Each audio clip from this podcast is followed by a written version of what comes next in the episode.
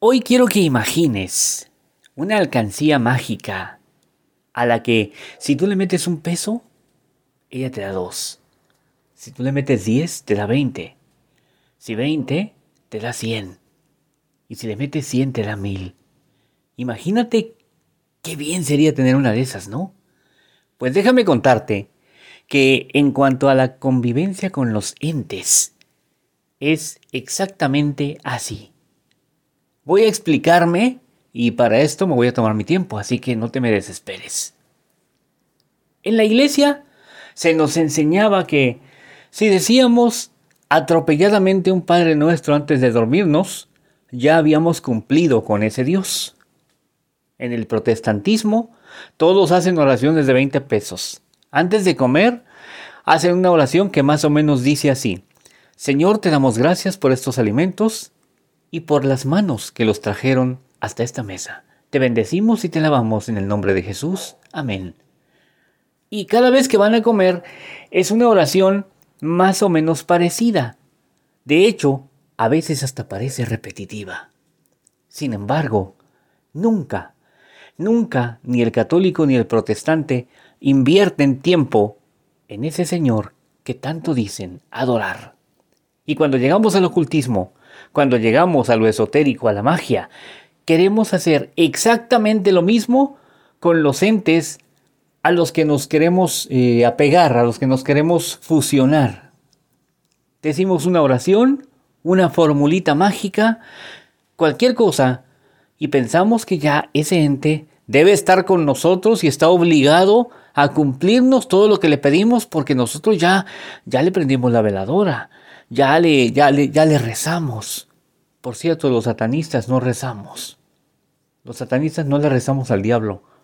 Los satanistas, como les dije, y como los que están suscritos a mi lista de difusión vieron, eh, en el libro que les mandé, que se llama El Catecismo de Satanás, como pudieron ver, los satanistas tomamos a Satanás como un símbolo de libertad personal y no como un Dios al cual rezarle, porque entonces pues nada más nos habríamos cambiado de secta, pero estaríamos haciendo lo mismo que hicimos en la iglesia.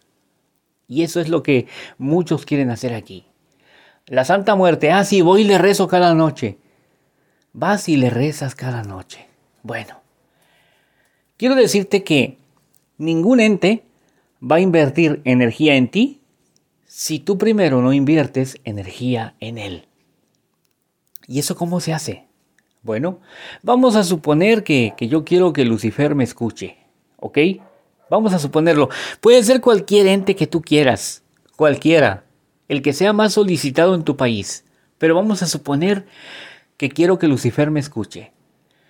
Bueno, si quiero que Lucifer me escuche y me atienda, y me ayude y me acompañe, yo tengo que invertir energía en él. Y esto se hace enfocando tu espíritu, mente, emociones y cuerpo físico en Él. Todos los días. ¿Cuánto tiempo pasas en Él? ¿Cuánto tiempo inviertes con, tu, con todo tu ser enfocado en Lucifer? Lucifer es nuestro ejemplo, acuérdense. Pero puede ser cualquier ente. ¿Cuánto tiempo pasas con la Santa Muerte? Hace poco una chica de Nueva York me llamó para preguntarme cómo podía ella tener contacto con la Santa Muerte y le expliqué un método que ahora te voy a enseñar y que viene con mucho más detalle en mi libro Habla la Santa Muerte de próxima publicación. Ya les estaré informando cómo va eso también. Pero por lo pronto, quiero que si estás en tu casa o en un lugar donde no puedas ser interrumpido, hagas este pequeño experimento. Ya lo harás tú a tu ritmo y a tu tiempo cuando, cuando termine este podcast o cuando tengas el tiempo. Ahora te lo voy a enseñar nada más. Quiero que te vayas enfocando en tu cuerpo. Desde los pies, comenzando por los pies, hazte consciente de tus pies.